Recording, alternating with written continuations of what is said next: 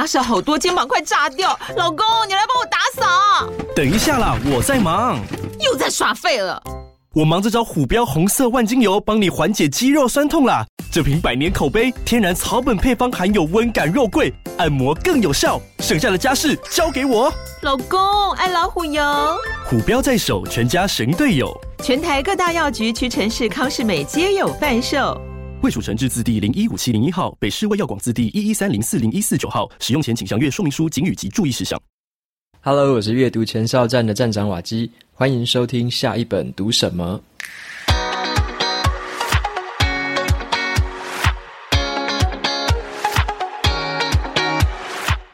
今天我要跟大家分享的这本书，它的书名叫做《加密货币的政治与经济》。今天的节目里面呢，我就比较轻松的来跟大家谈一下，用白话文的方式来聊一下比特币，然后还有以太币、以太坊上面的智能合约，还有去中心化的自治组织是什么样的东西，还有所谓的这个首次代币的发售是什么东西。再来的话，会谈一下这个政治跟经济对于这些加密货币的整个体系有带来哪些影响。政府的力量，或者说金管机构的力量，在这个上面扮演什么样的角色？最后的话，会分享一下我读完这本书之后的一些综合想法。那先预告一下，我的看法是比较悲观一点的。那么今天挑的这本书呢，是赞助者的投票选书，也就是呢，大家会期待说，瓦基可能下一个月啊，下一季会来分享哪一本书。那只要你在阅读前哨站上面。每个月九十九元成为赞助者的话，就可以在上面参加投票的活动。登录网站就有一个投票的一个地方，让大家来投票。那每一季呢，我们都会选出下一次要讲的三本书。那这本书就是上一季票选出来的前三名，所以今天就特别来跟大家分享。如果你有兴趣参加这个投票的话呢，你也可以到这个呃资讯栏有一个连接，你可以点进去，就有一个赞助的方式，可以参考看看。好，那接下来的话来分享一下今天这本书。加密货币的政治与经济。首先要问大家几个问题，就是你对于加密货币这四个字的了解程度有多少呢？就像是你知道比特币它是在什么样的背景之下被创造出来的吗？你知不知道以太坊它诞生出来是为了解决什么样的问题？那你知道说脸书他们曾经呢也有想要推出这个加密货币哦，叫做天秤币。曾经是很风光的一个开场，可是最后是很黯淡的落幕了。加密货币啊，是一个正在发展中的新兴趋势，它不只是可以用来被交易，来用来作为货币而已，它其中还有很多的政治跟经济的色彩，是值得我们好好的去思考的。那这本书在说什么呢？它的作者是一个科技网站叫做 Wired 的一个资深主编，名字叫做吉安。他的专长就是在写加密货币、科技法规跟数位政治学方面的一些报道。他也曾经在各大媒体撰写科技相关的新闻。那这本书呢，他就从政治还有经济的视角，带我们去了解说加密货币的起源，还有它的发展，以及它的未来可能会何去何从。那这本书呢，主要在谈的有四种加密货币，分别是比特币、以太坊的以太币。还有稳定币以及脸书的这个天秤币，那作者他是用非常白话文的口吻去介绍这些加密货币诞生的背景，而且去说他们被创造出来的目的到底是为什么，而且他也很详细的说明了政府还有金管机构在这个加密货币的管控态度是什么，他们做了哪一些动作，他们影响了哪些事情。这本书呢，我觉得对于第一次，如果你是刚刚要接触加密货币，或者说你对这些东西还不太熟悉的话，我认为这是一本很值得入门的书，因为它整本书不到两百页，大概一百八、一百九十页而已，它的篇幅很短，可是它很清楚地涵盖了所有这一些加密货币很宏观的这个知识。它里面讲的比较不是那种科技术语，里面不会有很复杂的科技术语，或者说这个区块链怎么运作的，它里面比较没有这个。如果想要看这个的，可以看我之前分享过的另外一本《加密货币圣经》。好，那这一本里面的话，它是都是用这个报道的方式，让你去了解背后的政治脉络跟它的经济影响，还有它的起源。所以我觉得阅读的过程比较像是在读一篇一篇的这个很深度的专题报道。那接下来的话，就介绍几个我从书本里面整理出来的脉络跟我自己的想法。那我就尽量用比较白话文的方式，让大家可以理解一下这个加密货币这件事情。首先，我们先来谈一下加密货币的起源是什么。通常我们听到加密货币这四个字，就觉得它是一个用来交易的货币嘛，好像是一个钱啊或现金之类的东西。可是呢，加密货币的起源其实是一项政治计划，它跟政治是有关系的。这个计划的起源叫做一个密码庞克的一个组织，这个密码庞克的英文就是 Cypherpunk，或者在国外的一个组织，大概在一九九零年左右，是一群由这个技术专家啊，还有学者，还有一些思想家组成的。这一群人呢，这个密码庞克这个群组，他们认为说，网络一定要成为自由、自主，而且连结，不会受任何限制的这个共享的知识空间。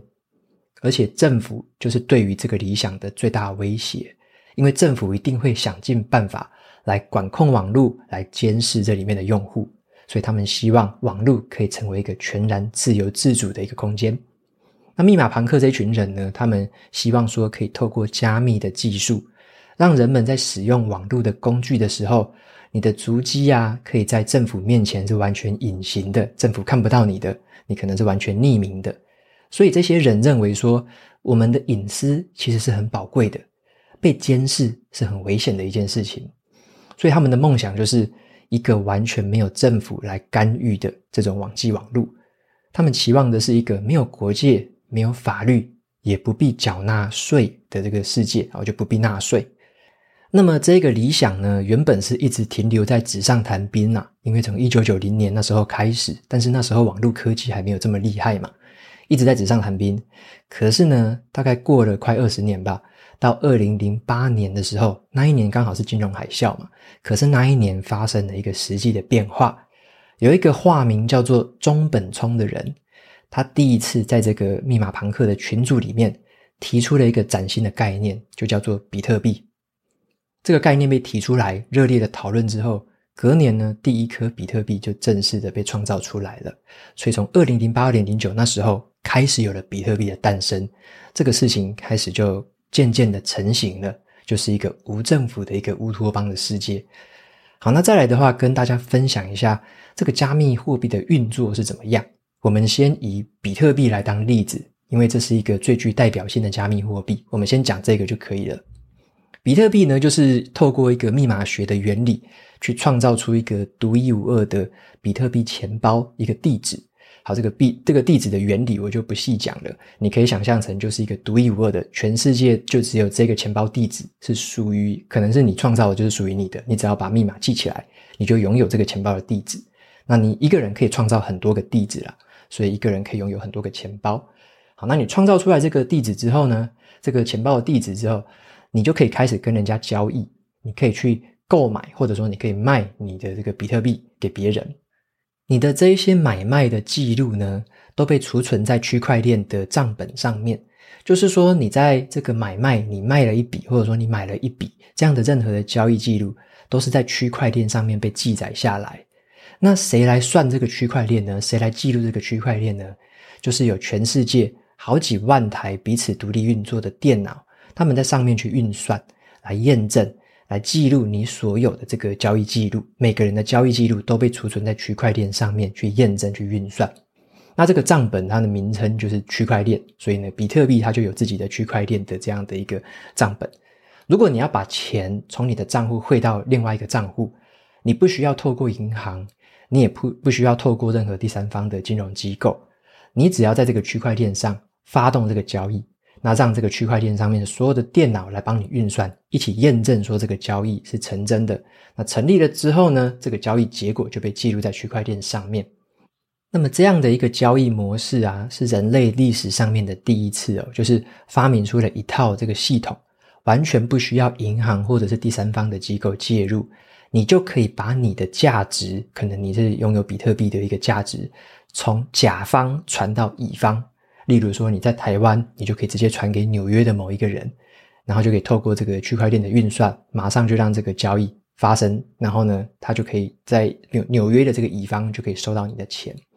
所以这个比特币它的存在或它的诞生是拥有一个蛮划时代的意义啦，就是你可以这个不被任何的第三方机构去监管到，然后呢就可以把钱从这个地方传到另外一个地方，它也可以抵抗审查，因为没有人可以决定你能不能创立这个账户，任何人都可以创立一个钱包，从这个钱包传钱到另外一个钱包，所以呢它就不会被审查，它就变成了一个不会被审查的一个数位现金。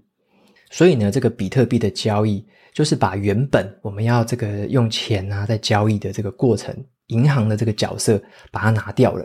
所以呢，比特币或者说其他的这种加加密货币，只要在区块链上面运作的，基本上它不需要有任何的银行或者第三方的监管机构，就可以让这个交易发生。好，这个是比特币的运作的一个方式。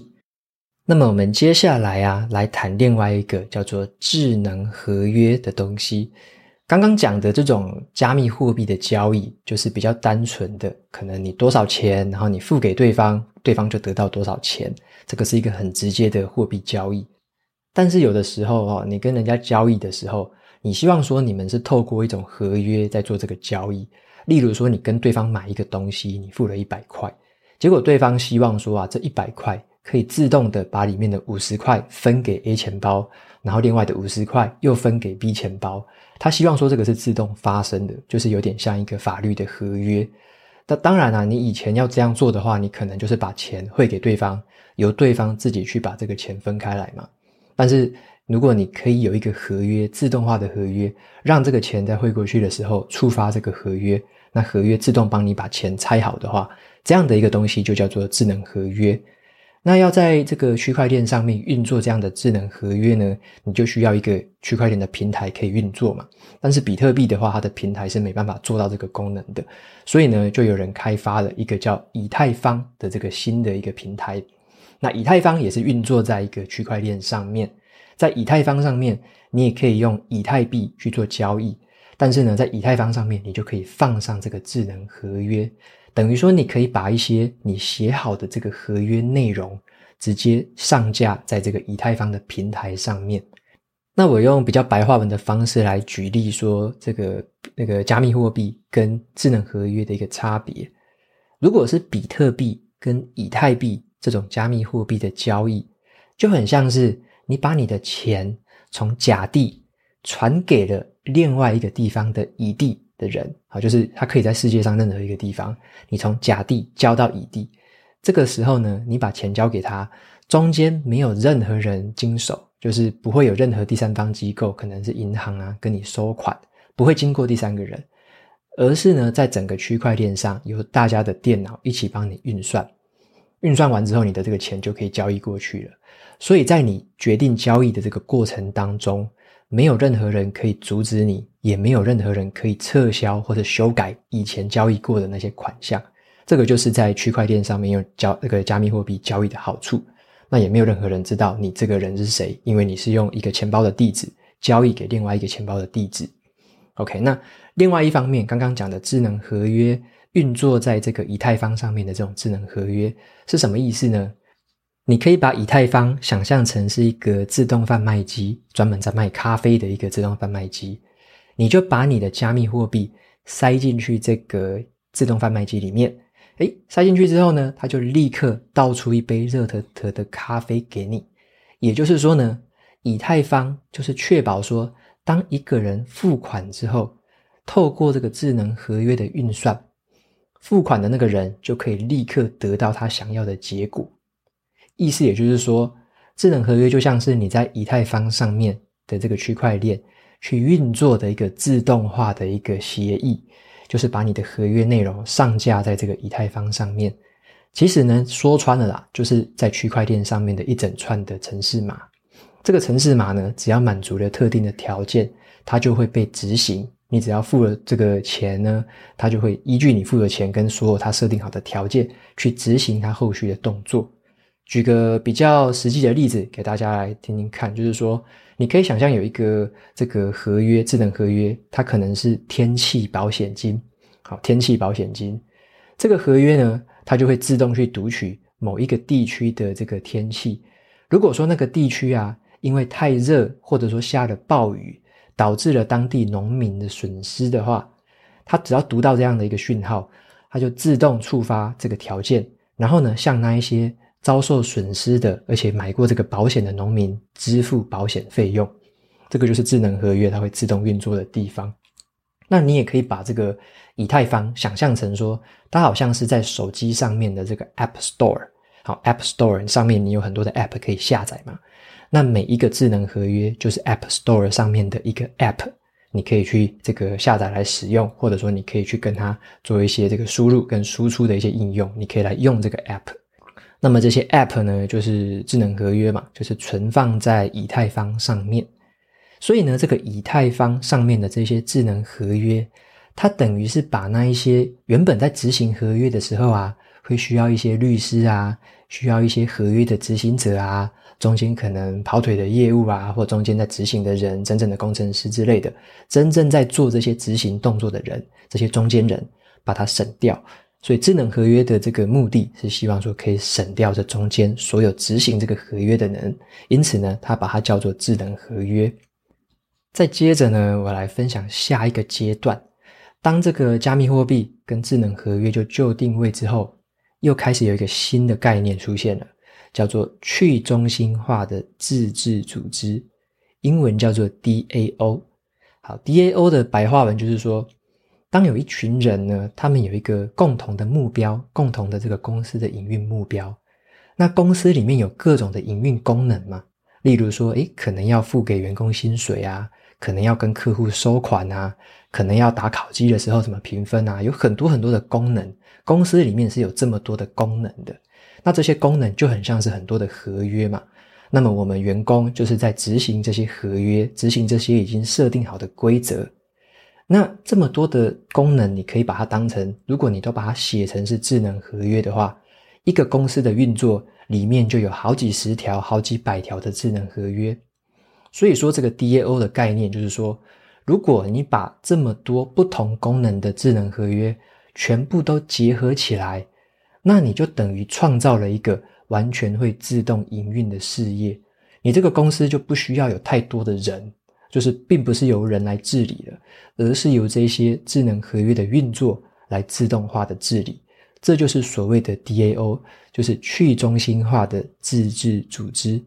那我们来沿用刚刚的譬喻啊，就是刚刚讲到的咖啡自动贩卖机，你就可以把它想象成是智能合约。好，因为你把加密货币塞进去这个咖啡机之后，它就会自动吐出一杯咖啡。那现在讲的这个 DAO，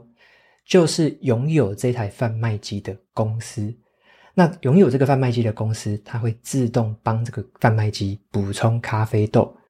而且呢，这一台贩卖机赚到的钱，这些收益。都会再重新的投资到新的机器上面，可能它会再自动去买更多的贩卖机，或者说再提升这个咖啡豆的品质之类的。所以这个 DAO 就是拥有这台咖这个贩卖机背后的这个公司。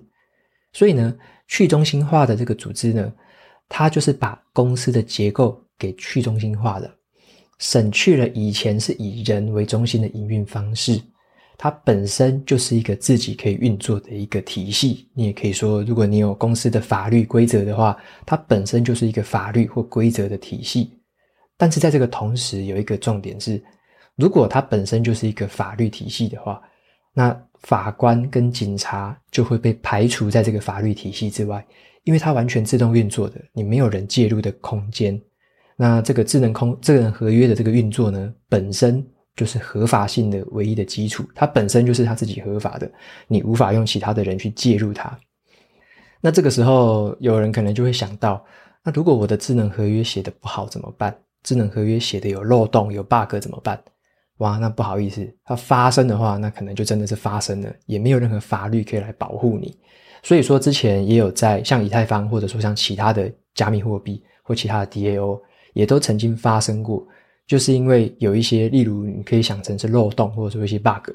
然后呢，有骇客会利用这些 bug 来对这个组织或对这个加密货币做一些非法的操作，就是超出这个智能合约规范的这个操作，结果呢，就会变成说，诶，大家会觉得这个 DAO 好像受到侵害了，受到破坏了，然后想要用其他的方法再来补救，可是这时候人的角色又进来了，因为原本的智能合约可能有写得不好嘛，所以人的角色又进来了。所以这个地方就蛮吊诡的，在书里面就可以看到很多不同的案例，就是说，诶，这个原本利益良善的，就是这个 DAO 这个加上智能合约会自动运作，但是呢，因为发生了某些事情，人必须介入之后，结果又打破了原本的规则。那我在读的时候就觉得蛮吊诡的，怎么会诶这样子？到底是合理呢，还是不合理呢？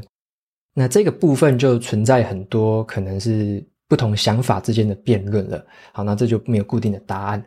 所以简单来说啦，这个去中心化这个自治组织的运作方式，这个 DAO 的运作方式，就是会去确保说这个智能合约可以被执行。因此呢，一个公司的治理者或一个公司在执行这些合约的人就可以被省掉。所以它就是一个去中心化的自治组织。它的意思也就是这样子，它可以自治，而且它是去中心化的。好，再来的话，我们来分享一下。当刚刚我讲到的这三个加密货币、智能合约，还有 DAO 这三个技术都一起就定位之后，诶，这个时候就有很多人有新的想法啦。我是不是可以来自动化经营一家企业？好，就是说让这个企业可以透过智能合约的运作来这个经营。所以很多人就嗅到了商机哦。这个商机就是说我可不可以去发发行一个代币？就是我发行一个完全全新的代币。然后呢，你要来购买我这个代币，就可以参加我这个公司以后的经营啊，跟分润啊，成为我公司的一份子。那这个代币你必须用以太币，那或者是比特币或其他的加密货币来购买之类的。那你买了之后呢，你就可以成为类似说这个公司的股东，那你就拥有分润的一部分，有点类似在这个区块链上面的群众募资啦。那这样的一个想法跟它的运作模式就被称作为 ICO。中文就叫做首次的代币发行，就是第一次的代币发行。它的这个行为跟股票的第一次上市一样，有些公司它上市发行股票，那群众呢就会拿钱来买这个股票。那这个意思也就很像，它是发行代币，那么人们就是拿钱来买这个代币。可是呢，这种 ICO 在买的这个公司。刚刚有提到的，它都只是先讲一个蓝图，然后先讲一个营运的方向而已。这个公司的营运或者它公司的这个运作根本就还没有起来，那大家就开始买代币了。这个跟我们以前在买，例如说买公司的股票刚上市不太一样，因为公司的股票刚上市的时候，它一定是已经开始盈利、开始获利了。你买的是一个正在运作的公司，可是 ICO 不一样哦。书里面有举一个很生动的例子，大家可以听听看，就马上可以理解这个概念。就好像是今天你想要创业，然后开一家超市，可是呢，你身无分文，身边也没有人愿意借你钱来创业。这时候你就想出了一个很妙的计划：我可以先印出数量有限的会员卡，可能印个一万张，然后告诉别人说，你只要先买我这个会员卡，以后你来我的这个超市消费，我就给你折扣。或者说，诶，你买了这个会员卡以后，我就给你什么样其他的优惠，然后呢，你就卖出这些会员卡来筹措资金。如果有一些认同你这个经营理念的未来顾客，他可能就会掏钱来先买你这个会员卡，帮你把这家超市开起来了，因为之后他们可能就可以享有会员的折扣嘛。那这个例子呢，你只要把会员卡把它替换成加密货币的那个代币。你再把要开的这个超市替换成那一些区块区块链的公司啊，你就可以理解了。这个就是 ICO 的原理。可是很吊诡的地方就是说，在这个热钱如果源源不绝的时候啊，人们就会开始变得很大胆，你就会把钱去投入这些 ICO 了。你就会想说，诶，他好像有梦想，他好像可以去让你有一些梦，说，诶，我要做一家很棒的超市，我要做一家很棒的公司。他明明就还没有半点的营运成效哦，他只是在你想象里一个虚线化的超市，你就会想要把钱投进去，你看的是诶，以后可能会有成长，这个时候就会很多人就有投机的心态，开始去买这些 ICO 的这个代币，可想而知啊，之后呢，引发了非常多的倒闭啊、捐款潜逃啊，还有诈骗的案件层出不穷，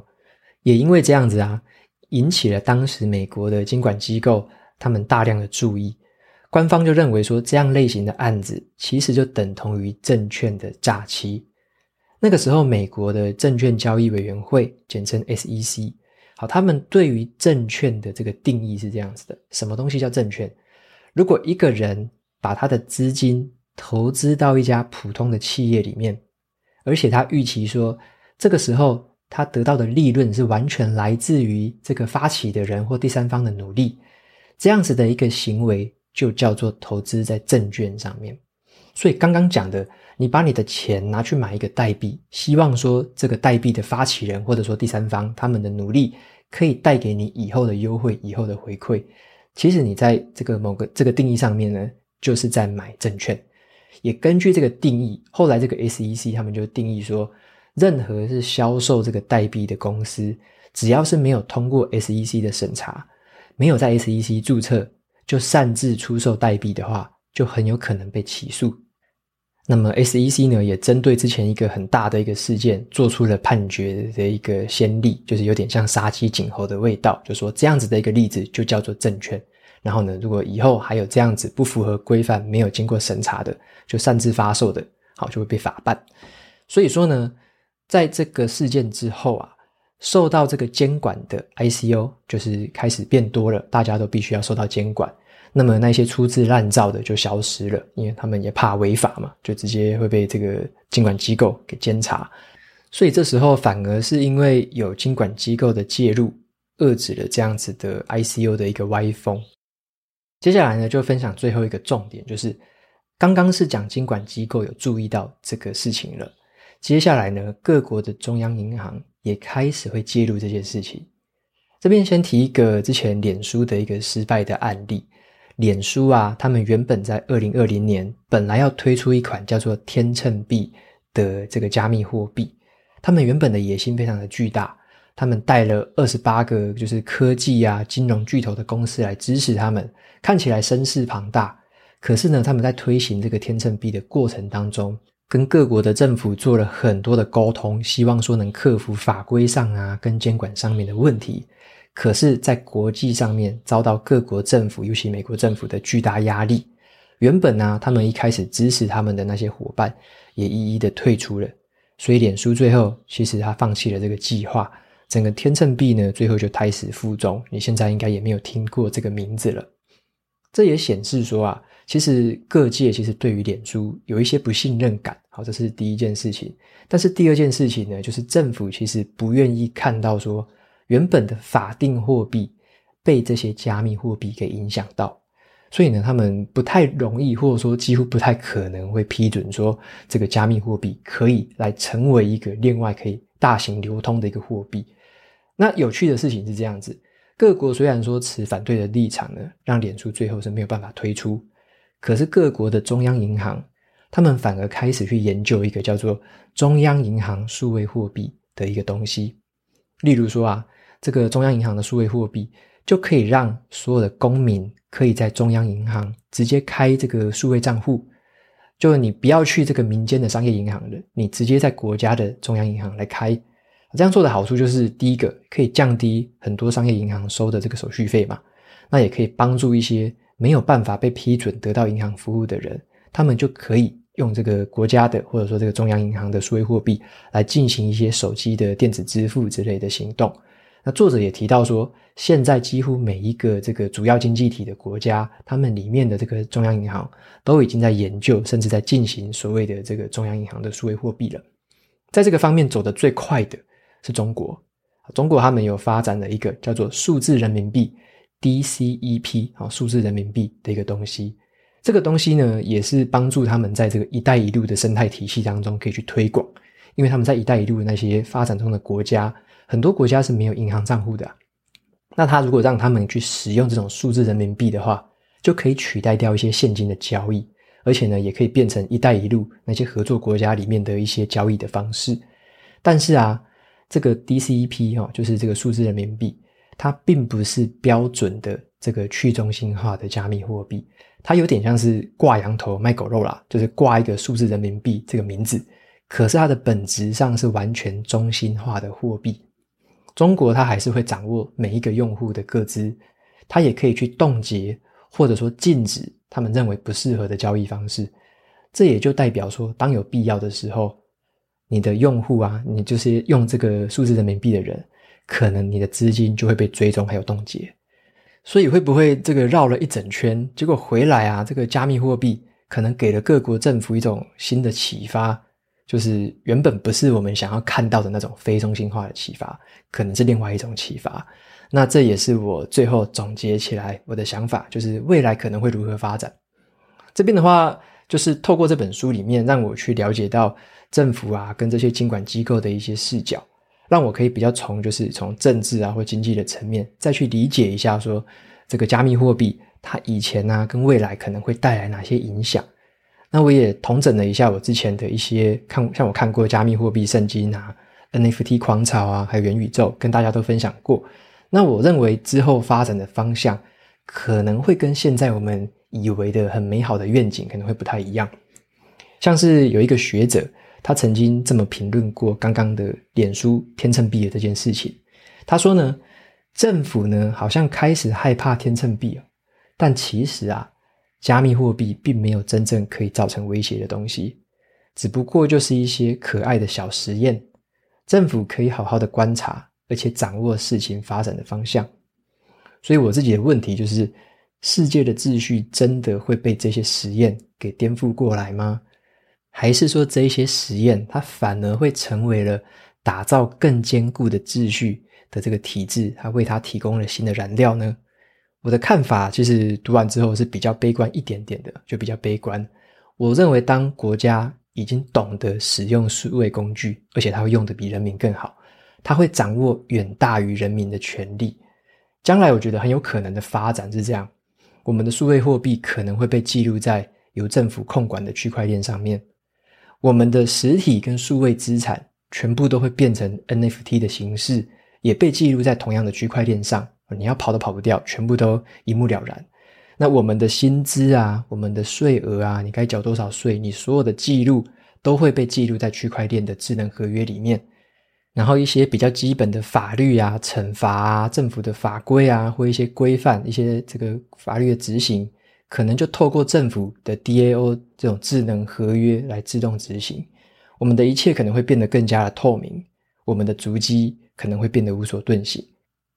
当我们很努力的去想说怎么样去中心化，然后怎么样实践这个很美好的愿景，我们在这个过程中呢，很可能会在跟这个政府或当权的这个交握的这个过程当中，让他们更加的理解说。中心化的组织该怎么样的来完美的治理？该怎么样的来全面的掌控？那原本的愿景是说，没有国界，没有法律，不用缴税。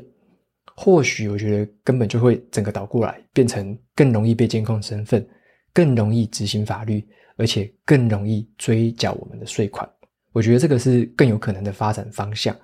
那可能是某一个我们看不见的秩序啊，正在等着去收割这场实验的结果。那这个比较悲观的想法是我自己想的啦，就并不是作者这么想的，或者说作者没有这么写。好，所以这个是我自己的想法，分享给大家可以参考看看。OK，那今天分享的这本书就到这边告一个段落。接下来呢，来念一下 Apple Podcast 上面的五星评论。第一位听众，他的名字叫做残月。他留言的内容是很棒的读书分享，谢谢瓦基，让我发现一本书可以这么有趣。有些书籍光看封面实在提不起兴趣阅读，透过瓦基的分享，先了解书中的内容，觉得有兴趣再去找书来看，可以咀嚼书中的内容，感觉非常开心。非常谢谢残月的这个留言。那你有提到的有些看封面真的是。提不起兴趣了，我有时候也会这样啦，就是我觉得那个封面的设计呀，它的这个用心程度，也会影响到我想要读一本书的这个兴趣。所以我觉得书的封面也真的蛮重要的，就好像我们人的这个外表嘛，有时候看第一印象，如果第一印象都不吸引人的话，那真的就不想要往内再看了，对不对？所以这个有时候也会真的会被书的封面影响。好，那谢谢这个残月的留言。再来是第二位听众，叫做。Dolly 一二二零，他留言的内容是第一百六十五集，真的让我惊讶，想买来看看。我们原来是不需要被修复的，书上提到的，那为何我们还要吃这么多抗忧郁的药？为何还要做心理治疗呢？我以为我们都是需要被医治的，所以这个世界上才会有医生，不是吗？希望瓦基多分享心理相关的书，在这个动荡不安的年代。很多人的精神状况都不好，也希望分享一些书，安慰这些人，给他们一点动力还有温暖。谢谢你，能力越大，责任越大。OK，非常谢谢 Dolly 的留言，那也很开心你喜欢第一百六十五集。那么心理方面的书也是我最近会感兴趣的部分。所以大家不知道没有发现，我都会可能一两个月，我都会挑至少一到两本的心理方面的书来跟大家分享。我觉得这个也是蛮值得、很普遍的一个问题，或者说我们很普遍需要了解、需要去学习的一门这个技术或方法。所以心理方面的书不会缺席。那也非常谢谢你的留言。好，那再来的话就是分享最后一个听众的留言了。他的名字是 Shalky 零五三零。他说：“让生活的日常成为进步的力量。偶然转到瓦基的频道，便成为生活中的日常。不管是在晨间运动，还是上下班通勤，在自己独处的时刻，听瓦基用心的阅读，呃，整理的阅读分享，除了可以有效率的选择，节省了茫茫书海的摸索，也激发了自己阅读的动力，让书架的书不再是装饰品，累积知识的探索。然后也谢谢瓦基。” OK，非常谢谢这位听众的留言，那也非常开心，就是可以让你感受到书架的新的意义，那也激发了你的阅读动力，很开心你的加入，也很开心你的支持，非常谢谢你的留言。那最后的话，节目到这边就进到了尾声喽。如果你喜欢今天的内容，欢迎订阅下一本读什么，然后在 Apple Podcast 上面留下五星评论，推荐给其他的听众。你也可以用行动支持我。一次性的或每个月的赞助九十九元，帮助这个频道持续运作。如果你对于频道有任何的想法或想问我的问题，都欢迎在节目资讯栏里面找到这个传送门的连接，然后留言给我。我每周呢也会在阅读前哨站的部落格分享阅读心得。喜欢文字版本的朋友，记得去订阅我的免费电子报哦。好的，下一本读什么？我们下次见啦，拜拜。